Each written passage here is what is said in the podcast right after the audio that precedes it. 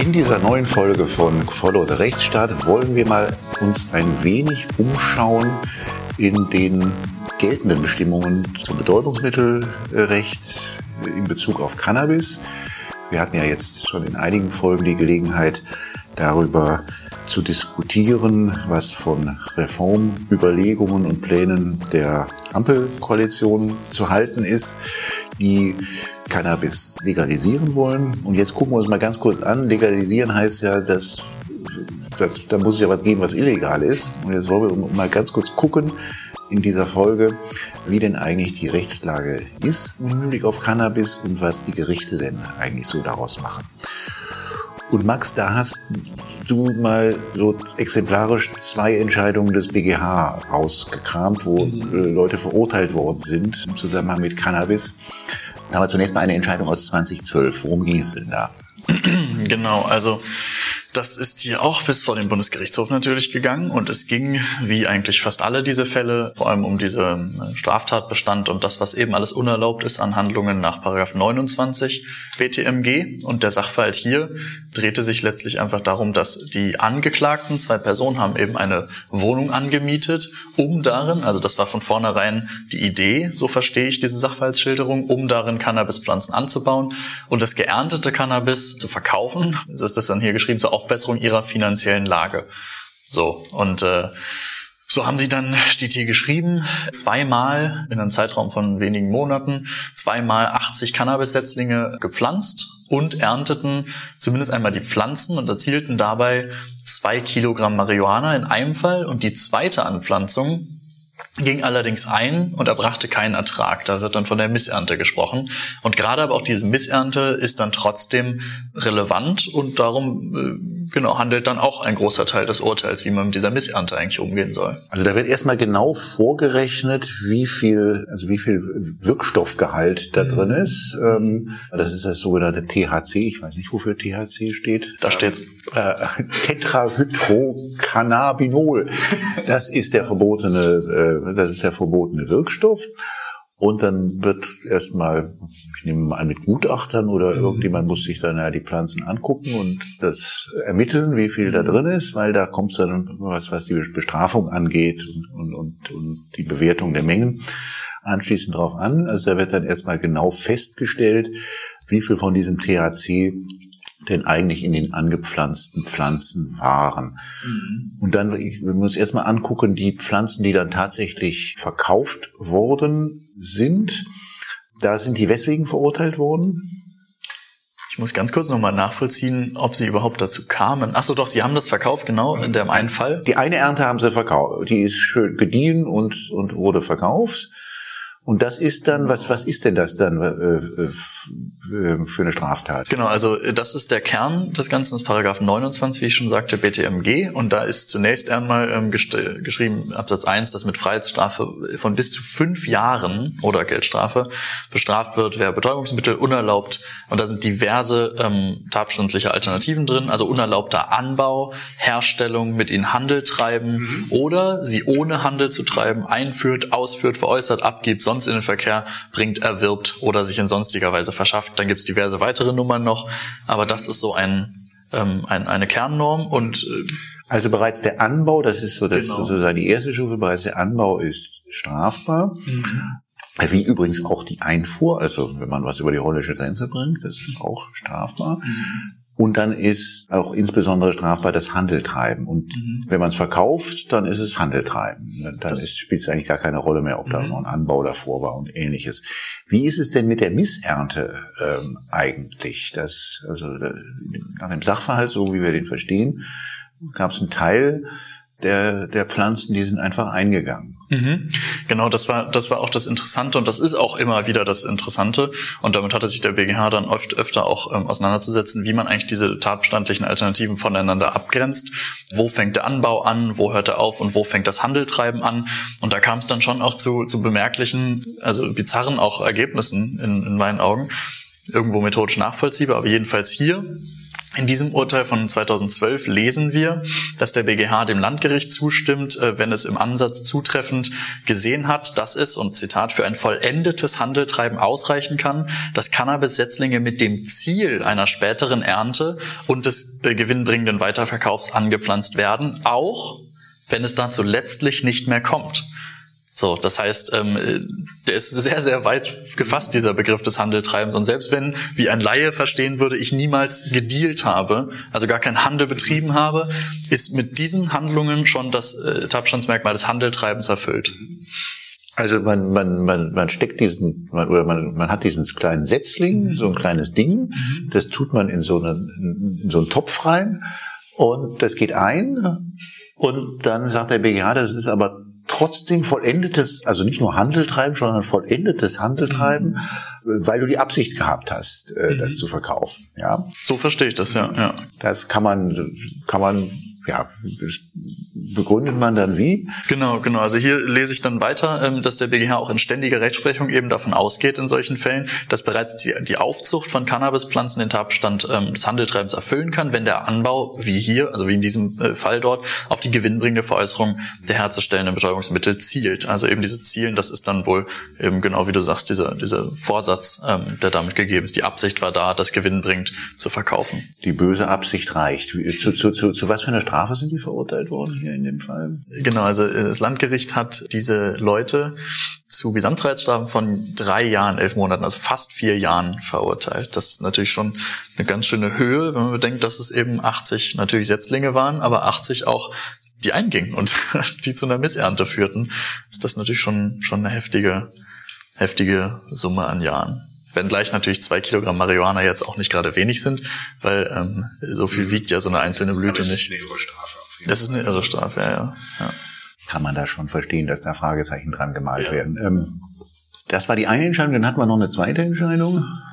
Der andere BGH-Fall stammt aus dem Jahr 2021 und da ging es auch um Setzlinge, die man dort, ähm, die dort die, das angeklagte Ehepaar hatte. Mhm. Ähm, in der Hoffnung, dass daraus schöne Pflanzen werden, die man dann verkaufen wollte, wie es im Sachverhalt heißt, um notwendige Mittel für eine Renovierung zu erwirtschaften. Also die brauchten Geld, um ihr Haus zu renovieren und sind auf die glorreiche Idee gekommen, das doch mal mit einer, einer Mini-Cannabis-Plantage zu versuchen. Ja, dann heißt es, dann wird im Sachverhalt mitgeteilt, zwei Tragetaschen habe man gefunden mit 342 Cannabis-Stecklingen mit einer Höhe zwischen 10 und 15 Zentimetern. Und dann hat man genau nachgerechnet, dass es sich dabei um 74,69 Gramm Marihuana mit einem Wirkstoffgehalt äh, niedrig von 3,08 Prozent gehandelt habe die haben in gewisser Weise Glück gehabt, weil nämlich. Mhm. Ich wollte kurz darauf hinweisen, der erwartete Ertrag von diesen etwa sechs Kilogramm Cannabisblüten und einem Kilopreis von mindestens dreieinhalbtausend Euro haben die Angeklagten mit einem Erlös von mindestens 23.000 Euro gerechnet. Das ist natürlich eine Menge. Fragt man sich, ob man damit eine Renovierung finanzieren kann, aber dennoch ist es schon einiges an Geld. Was war die Frage? Äh, die, die, Frage ist, die, die, haben, die haben Glück gehabt. Diese. Warum nämlich? Genau, die haben Glück gehabt, weil hier eben dieser Tatbestand, von, über den wir vorhin geredet haben, von, äh, vom, vom Anbau und vom Handeltreiben, dann nicht erfüllt war im, im Vergleich zum, zum anderen Fall. Aus dem simplen Grund, dass, äh, und das schreibt dieser ähm, der BGH dann auch, stellt, stellt das hier ganz, ganz witzig fest. Ich suche gerade die Stelle, aber es geht letztlich darum, dass er einfach schreibt, weil die Setzlinge nämlich noch nicht in die dafür vorgesehenen Pflanzbänke und Pflanzschalen gelangt sind. Also sie sind nicht eingepflanzt worden und demnach war auch einfach die Schwelle zum Versuch auch noch nicht mal überschritten und die Tat insofern ist noch nicht noch nicht begonnen worden, die weder Anbau noch Handel treiben insofern darstellt. Wo man sich natürlich, also ich mich jedenfalls zumindest dann wieder frage, warum ist dann eigentlich der Anbau, also das simple Einpflanzen, was potenziell zu einer Missernte führen kann, bereits strafwürdig und erfüllt diese Tatbestandsmerkmal, weil evidenterweise wohl dann der Vorsatz ausreicht, hingegen aber der Erwerb der Setzlinge, auch wenn man sie noch nicht eingepflanzt hat, mit demselben Vorsatz nicht strafwürdig ist. Das wirkt ein bisschen inkonsequent auf mich jedenfalls. Also Strafrechtlerinnen und Strafrechtler unter den Zuhörern werden vielleicht jetzt gar nicht oder das gar nicht verstehen, warum das jetzt hier besonders ist, aber also fasst mir ja schon ein bisschen an den Kopf, dass, dass also erwachsene BGH-Richter sich mit der Frage befassen müssen, ob denn äh, der Setzling in die Pflanzschale hereingeraten sein muss. damit man jemanden wegen Handeltreiben mit Betäubungsmitteln verurteilen kann. das, das ist schon, das ist ja so, so ich empfinde das erstmal als befremdlich, wenn ich das höre, diese Unterscheidung. Ähm, aber vielleicht ist das, wenn man mit, mit, der Materie vertrauter ist als wir, einfach normal. Und ja, also die, die kommen aber nicht ungeschoren davon, weil das ist rückverwiesen worden, weil sie dann ja noch verurteilt werden können wegen vollendeten Erwerbs und Besitzes von Betäubungsmitteln. Genau. Ja. Und über den Besitz Betäubungs von Betäubungsmitteln, der ja jetzt, also Besitz von Cannabis jetzt hier im Speziellen, der ja ein besonders brisantes Thema auch ist, da wollen wir jetzt mal sprechen. Da gibt es ja die Entscheidung des Bundesverfassungsgerichts aus dem Jahre 1994. 1994. Mhm. Das ist die einzige wirklich grundlegende Entscheidung des Bundesverfassungsgerichts zu diesem Thema gewesen. Mhm. Die, die Strafbarkeit jedenfalls des Besitzes von Cannabis ist ja seit, ich würde sagen, einem halben Jahrhundert sehr umstritten mhm. und auch immer wieder mit verfassungsrechtlichen Argumenten in Zweifel gezogen worden. Das erst einmal unter dem Gesichtspunkt, dass ja es dort um Selbstgefährdung geht und ähm, das ja jedenfalls nicht evident ist, dass äh, der Staat berechtigt ist, nicht nur seine Bürger vor Selbstgefährdung zu bewahren, vor bewusster und gewollter Selbstgefährdung zu bewahren, sondern sie sogar dann zu bestrafen, wenn sie sich einer solchen Gefahr selbst aussetzen. Und dann ist natürlich immer wieder gesagt worden und wird gesagt, also warum eigentlich, warum darf man eigentlich äh, stinke besoffen irgendwo auf der Ausnüchterungswiese des Oktoberfestes äh, landen in München, ohne dass man also jetzt irgendwelche, also außer, außer dem Schädel irgendwelche weiteren gar strafrechtlichen Konsequenzen zu befürchten hat. Aber wenn man paar Joints zu viel zu Hause hat, dann muss man befürchten, dass man also, dass, dass die Razzia kommt und man also doch empfindliche Strafen auch bekommt. Mhm. Darum ging es bereits in, dieser, in der Entscheidung äh, Bundesverfassungsgerichts aus, aus dem Jahr 1994. Erstaunlicherweise muss ich sagen, wir haben das mal recherchiert, weil ich, dass mir das auch gar nicht so bewusst war, ist das wohl so jedenfalls, was, was die Kernfragen angeht, hat es danach keine weiteren Entscheidungen des Bundesverfassungsgerichts zu dem Thema gegeben, obwohl es diverse Vorlagebeschlüsse von Gerichten äh, gab. Nicht? So ist es, genau. 2002 gab es noch eine, aber die wurde dann als unzulässig abgelehnt, mhm. betraf aber exakt die gleiche Frage. Mhm. Also immer wieder, und das ist, glaube ich, hier ein Richter aus Brandenburg, der sich da auch äh, wiederholt auch hervorgetan hat, auch öffentlich immer wieder mhm. zu dem Thema geäußert hat, es haben immer mal wieder Strafgerichte, naja, die halt dann, siehe die Fälle eben, ähm, aber dann halt auch Fälle, wo es wirklich nur um den Besitz geht, dort zu verhandeln gehabt haben und und, und, und das, das Thema natürlich in all seinen Facetten besonders gut kennen. Äh, aber es ist keinem gelungen, das Bundesverfassungsgericht da tatsächlich mal inhaltlich sich auch äh, mit befasst, so dass es bei dem Stand der Entscheidung aus dem Jahr 1994 geblieben ist. Und vielleicht kannst du uns mal ein bisschen durch das durch die Entscheidung aus 1994 durchführen, Max. Das kann ich gern versuchen. Genau. Also hier war auch derjenige, hatte sich eben strafrechtlich zu verantworten, auch für den Umgang einfach mit, mit Cannabis. Ich glaube, auch hier handelt es sich um, um einige Kilogramm. Ich meine, es waren drei wenn ich mich richtig erinnere. Ich habe die Stelle gerade aber nicht vor mir. Jedenfalls, genau, äh, war das dann eben Anlass, das Ganze vorzulegen vor das Bundesverfassungsgericht und diverse verfassungsrechtliche Rügen wurden erhoben. Natürlich das, was... Ähm, ähm also vielleicht mal ganz kurz für diejenigen, die jetzt nicht Jura studiert haben, so, unter unseren Zuhörern und Zuhörern, Vorlage heißt, es gibt ein Strafverfahren. Also jetzt, jetzt hier bei, in diesen Fällen heißt das, es gibt ein Strafverfahren, jemand steht vor Gericht und der Richter hat Zweifel an der Verfassungskonformität oder man hält das für verfassungswidrig, dass, dass der Kiffer bestraft wird und äh, Nikotin und Alkohol wird ganz legal auch an 16 bzw. 18-Jährige verkauft. Dann kann er nicht selber sagen, ich spreche frei, weil das ist ein verfassungswidriges Gesetz, mhm. sondern er ist dann gehalten und verpflichtet, das dem Bundesverfassungsgericht zur Entscheidung vorzulegen. Und dann genau. entscheidet das Bundesverfassungsgericht diese verfassungsrechtliche Frage. Solange bleibt das Strafverfahren erstmal ausgesetzt und wird dann fortgesetzt, nachdem das Bundesverfassungsgericht die Frage beantwortet hat. Und so ein Fall ist das gewesen. Genau, also konkrete Normkontrolle nach Artikel 100 Grundgesetz und das ist genau das hier, was passiert ist. Also dafür muss man natürlich dann ähm, die Verletzung der Verfassung für den konkreten Fall eben rügen und so ist das auch hier ähm, geschehen und so wurde eben ähm, gerügt und behauptet. Ähm, dass diese bestehenden Normen aus dem BTMG potenziell die Handlungsfreiheit, also eben aus Artikel 2 Absatz 1 des Grundgesetzes, verletzen könnten und vor allem aber auch wurde natürlich gerügt ein ähm, Verstoß gegen den äh, allgemeinen Gleichheitssatz aus Artikel 3, was Herr Nico auch schon meinte, eben diese unterschiedliche Behandlung von Cannabisprodukten und, und Alkohol, über die man sich ja wirklich durchaus auch streiten kann, auch in aller Tiefe. Und diese Dinge wurden dann hier eben besprochen und sind auch ins Urteil eingeflossen. Und es ist natürlich angenommen worden, sie ist zulässig, darüber muss man jetzt nicht weiter reden, aber jedenfalls ist sie unbegründet, weil eben festgestellt worden ist, dass die Verfassung nicht verletzt worden ist durch diese Strafvorschriften des Betäubungsmittelgesetzes. So.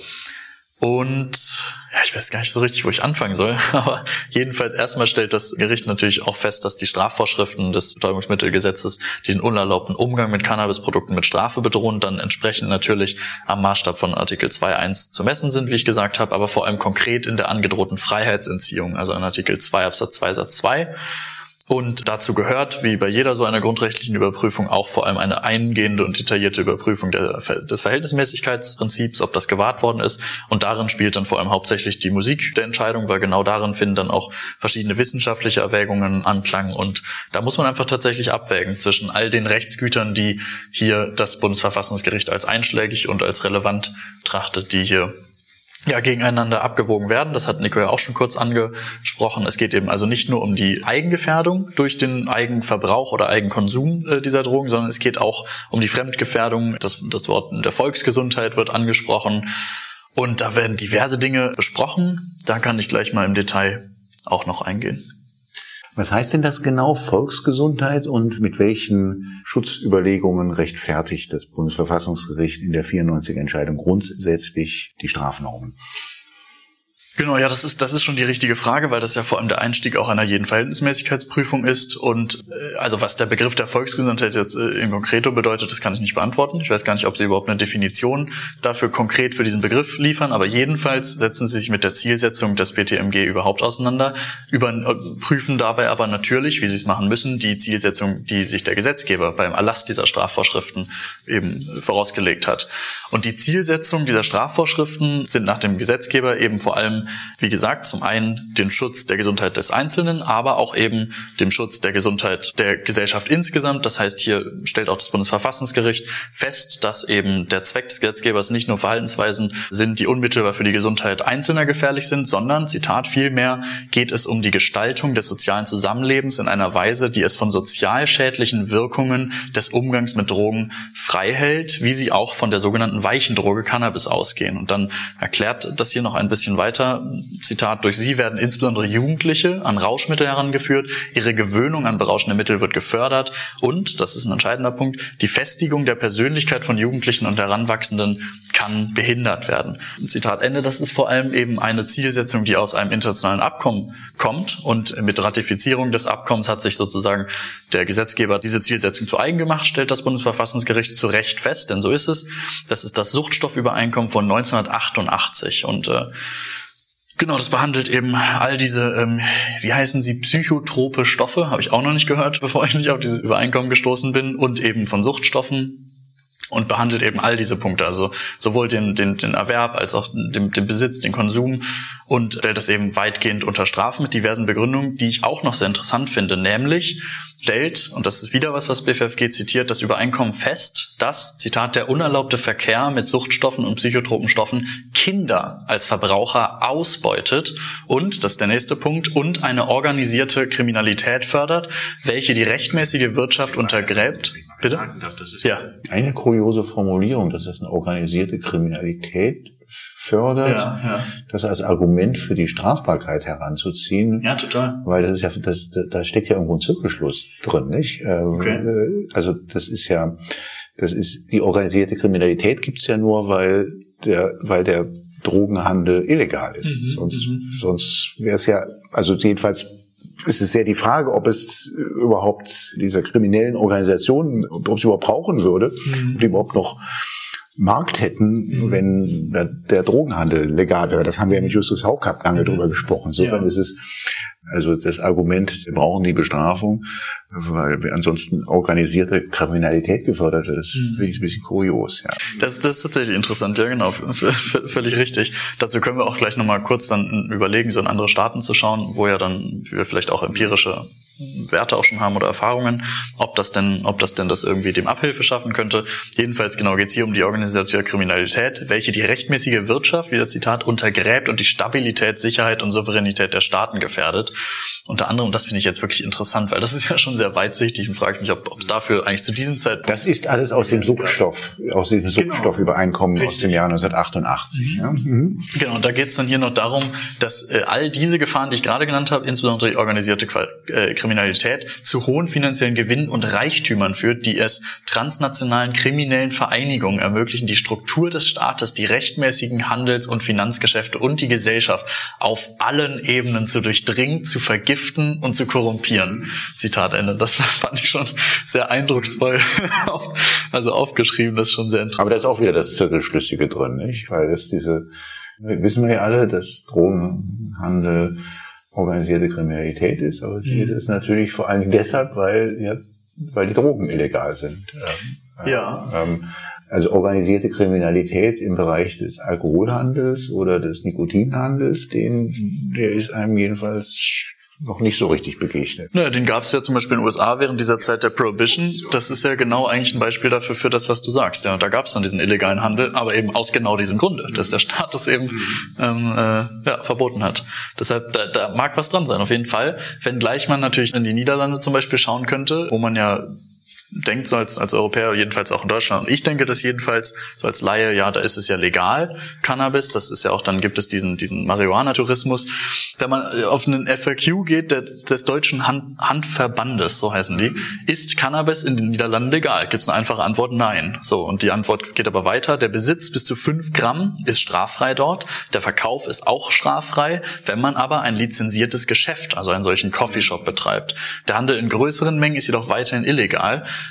Und das ist jetzt das entscheidende Problem. Nämlich die Coffeeshop-Betreiber müssen ja irgendwie, um ihren Kunden diese, die, diese Stoffmenge auch bieten zu können, die sie anfragen, müssen sie ja in größeren Mengen Hanf irgendwie beschaffen. Das heißt, das führt zu der sogenannten Backdoor-Problematik. Sie dürfen zwar legal Cannabisblüten Haschisch bis zu fünf Gramm pro Kunden verkaufen, aber nicht in größeren Mengen einkaufen. Somit, und das habe ich vorher schon mal gehört, dachte, hm, okay, interessant, kann ich mir gar nicht vorstellen, dass das so ist. Aber es ist wohl wirklich so, dass diese Händler in den Coffeeshops dann tatsächlich ihre Produkte Produkte weiterhin vom Schwarzmarkt beziehen müssen. Und insofern auch in den Niederlanden das Problem der organisierten Kriminalität jedenfalls in dieser Hinsicht nicht nicht äh, ja geholfen wurde. Also und das ist, und das ist wohl dann auch nicht das Vorbild dessen, was die Ampel vorhat. Die Ampel möchte ja komplett legalisieren. Mhm. Also nicht nur den Besitz entkriminalisieren, da müssen wir ja noch gleich drüber sprechen. Das mhm. ist, das ist, das ist ja faktisch jetzt schon so. Und nicht nur äh, das Erlauben, dass in Coffeeshops, irgendwie Verkaufsstellen das Zeugs verkauft wird, sondern sie wollen ja auch die Gesamt, auch den Anbau und den Großhandel äh, dann auch tatsächlich legalisieren. Was ist denn, was ist denn jetzt, also ganz erfolglos ist die Vorlage nicht geblieben, 94. Also in welchem Punkt haben die Erfolg gehabt damals? Ähm, ja, man, man könnte wohl sagen, dass sie Erfolg in dem Punkt, ich weiß nicht, vielleicht spielst du den auch an, gehabt haben, äh, der zu diesem Zustand geführt hat, den wir heute haben mit diesen Einstellungsverfahren, dass man eben nicht sagt, von vornherein schreiben wir das Gesetz so, dass eben Menge XY ist quasi unbeachtlich und da ist von der Strafverfolgung einfach abzusehen, sondern äh, man, man hat damals beim Bundesverfassungsgericht einfach das den Strafverfolgungsbehörden und den Organen, die dafür zuständig sind, das zu verfolgen, in die Hand gelegt und gesagt, ihr entscheidet, wann ihr das einzustellen hat und so führt es eben zu diesem diesen äh, Umstand, den wir in Deutschland haben, dass die Bundesländer alle unterschiedliche Einstellungspraxen haben bei unterschiedlichen Mengen. Hm. Naja, das Entscheidende ist, also wenn man sich noch dran erinnern kann, wie das davor war, da warst du glaube ich noch nicht geboren, Max, wenn ich das mal sagen darf, äh, 1994. Davor passiert es ja reihenweise, also jedenfalls in Ländern, Bundesländern wie Bayern war das, war das einfach Standard, dass man, wenn man mit einem Joint irgendwo auf der Straße oder auch zu Hause oder irgendwelchen Umständen in der Kneipe erwischt worden ist von der Polizei, dann kriegt man ein Strafverfahren. Ähm, und da konnte man auch nicht sagen, das war aber doch jetzt hier irgendwie nur der eine Joint. Und das hat das Bundesverfassungsgericht für unverhältnismäßig erachtet mhm.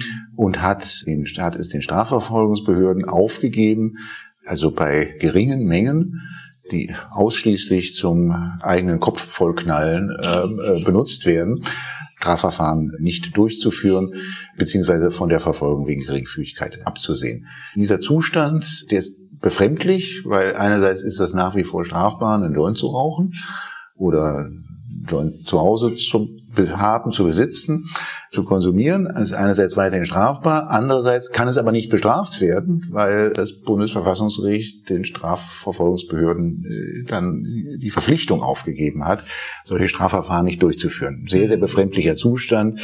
Eigentlich muss man auch Jurist sein, um das wenigstens ansatzweise zu verstehen, wie das so sein kann, ja, wie etwas, was strafbar ist, gleichzeitig nicht verfolgt werden darf, ja, ähm, ein bisschen irre. Und diesen Zustand haben wir seit 94 mit der Besonderheit, dass das Bundesverfassungsgericht natürlich, natürlich zu fein war und das ist wahrscheinlich auch verständlich und gut so, jetzt eine genaue Menge vorzugeben, ähm, die als so gering gilt, dass kein Strafverfahren geführt werden darf, mit der Folge, dass wir natürlich unterschiedliche Praxis haben in einzelnen ja. Bundesländern und die Spannbreite dann nach wie vor, ich glaube, Berlin ist besonders großzügig, ja, kann ja jeder nachgoogeln, ist überall verfügbar, ich glaube 10, 15 Gramm irgendwo dazwischen. Da passiert einem nichts in Berlin. Und in Bayern sind es, sind, sind es glaube ich, nur fünf oder jedenfalls eine deutlich geringere Menge. Das ist der Zustand jetzt. Ein Zustand, von dem sicherlich nicht viele erwartet haben 1994, dass er einfach so bleibt. 30, fast 30 Jahre lang. Ähm, denn dass da ein Problem drin steckt, hat das Bundesverfassungsgericht nun ganz klar und deutlich damals gesagt. Ja, das Urteil können ja unsere Hörerinnen und Hörer dann alle mal, wenn sie Interesse haben, selber nachlesen. Es finden sich einige schon doch kuriose Formulierungen drin und das Urteil ist insgesamt, ich würde mal sagen, schon sehr konservativ von seiner Grundhaltung her und sehr drogenskeptisch. So findet sich da der schöne Satz Nummer 161, dass der unerlaubte Erwerb und der unerlaubte Besitz fremde Rechtsgüter schon deshalb gefährden, weil die Möglichkeit einer unkontrollierten Weitergabe der Droge an Dritte bestehen. Also ja, da muss man erstmal drauf kommen, ja. Also dass man, dass man, dass man Gras hat und gekauft hat, das ist deswegen bedenklich, weil es ja unkontrolliert weitergegeben werden kann. Ja, das ist gleichzeitig ist das eine Plattitüde, ja, und, und aber auch eigentlich überhaupt gar kein Argument. Nicht? Ja, ja. ja habe ich mich nämlich auch gefragt. Also was ist denn diese Fremdgefahr, die abstrakte? Und wenn das die Fremdgefahr ähm, sein soll, dann inwiefern ist denn da jetzt eine Gefahr für diesen Dritten? Und der Satz, den du da markiert, der zweite Satz, den du markiert hast, der ist ja, der ist ja mindestens genauso. Ne, habe ich auch gedacht.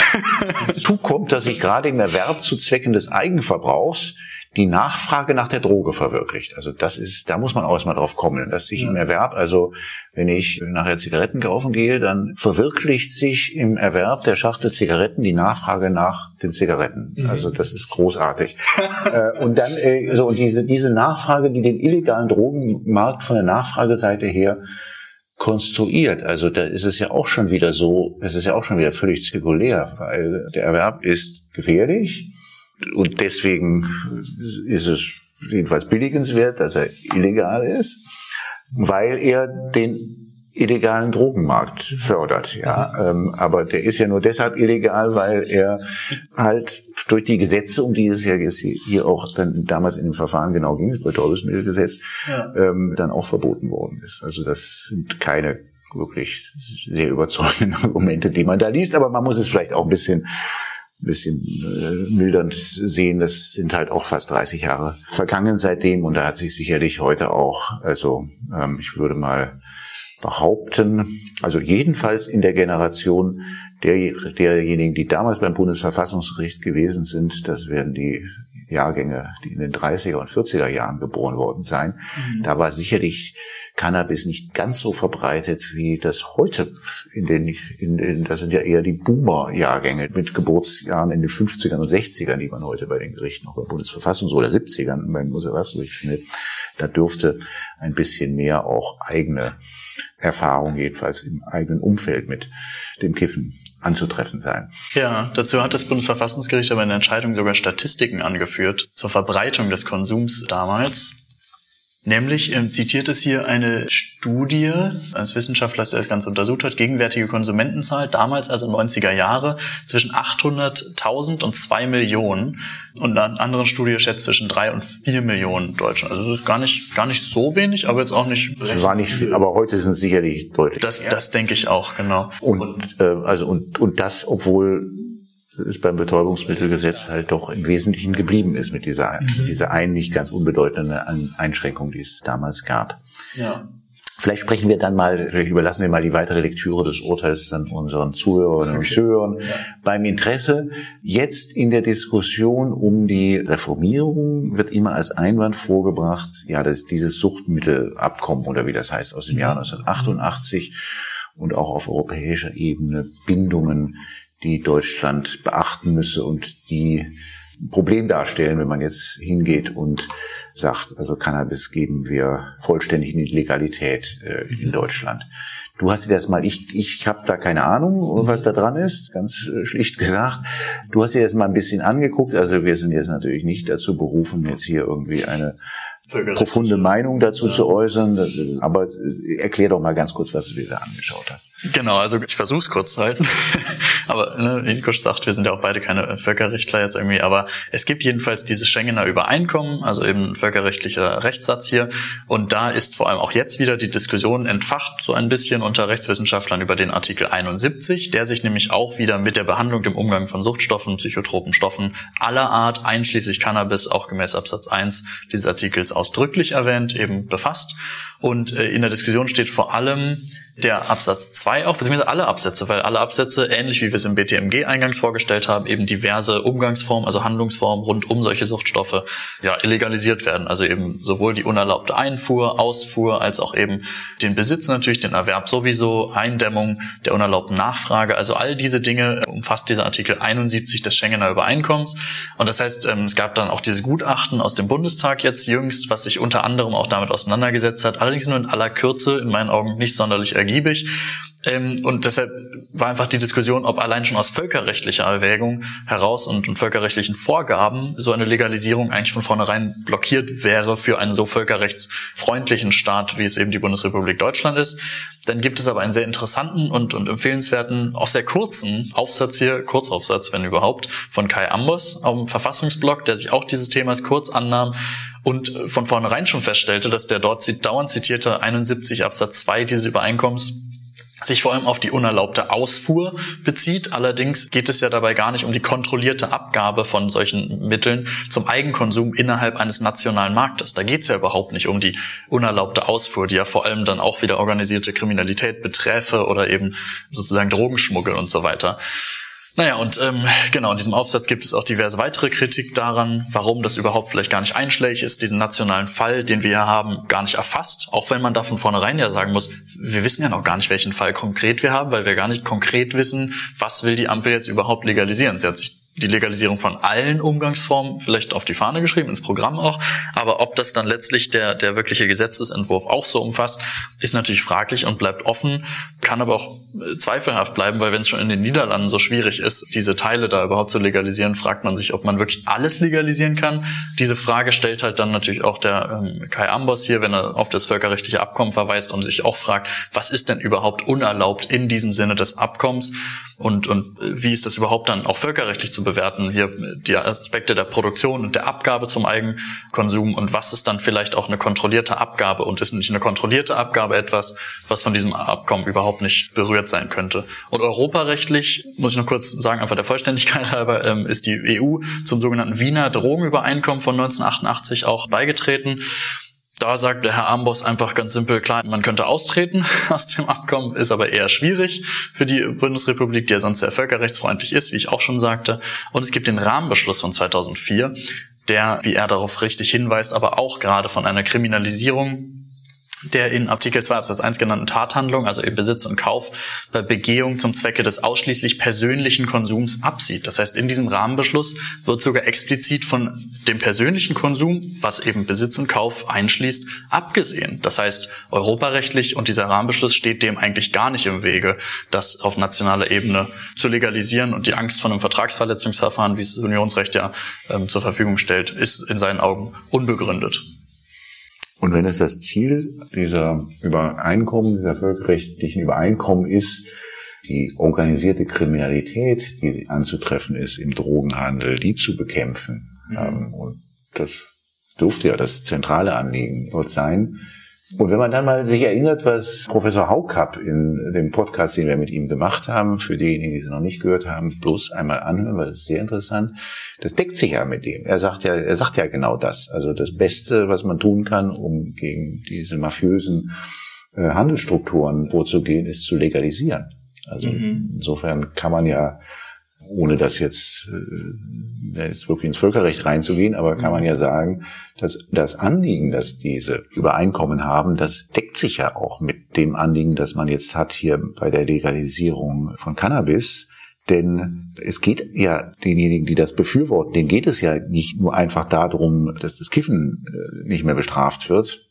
Mhm. Das haben wir ja im Prinzip mhm. auch schon, sondern denen geht es ja auch darum, aus einem Schwarzmarkt einen legalen Markt zu machen mhm. und damit auch all die Missstände und kriminellen Strukturen, die wir auf dem Markt haben, dann auch zu bekämpfen. Und wie gesagt, Haukap hat das eigentlich, finde ich, sehr überzeugend auch dargestellt. Und das spräche auch, was du sagst, auch wieder für den Weg, dass man vielleicht doch alle Umgangsformen legalisiert.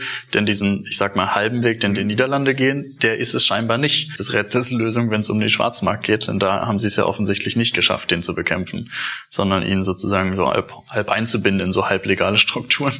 Und das ist natürlich was, was wir uns für Deutschland fragen sollten, ob wir das dann wollen. Aber das fragen wir nicht mehr in dieser Folge, denn jetzt sind wir am Ende. Ich muss gleich aufbrechen äh, und mich auf den Weg zum Flughafen machen. Ähm, und danke, danke wir mal allen Hörerinnen und Hörern, dass sie es bis hierhin geschafft haben, uns äh, zu ertragen und zuzuhören. Und äh, ja, wir freuen uns über Feedback gerne an adamek.herting.de. Wir werden unter allen, die jetzt eine Mail schreiben und damit bekunden, dass sie bis zum Ende gehört haben, auch einen kleinen Preis verlosen. Mhm. Ähm, Überraschung. Und dann sagen wir einfach bis zum nächsten Mal. Genau, tschüss. Das war Follow the Rechtsstaat. Schaltet auch ein bei der nächsten Folge und abonniert.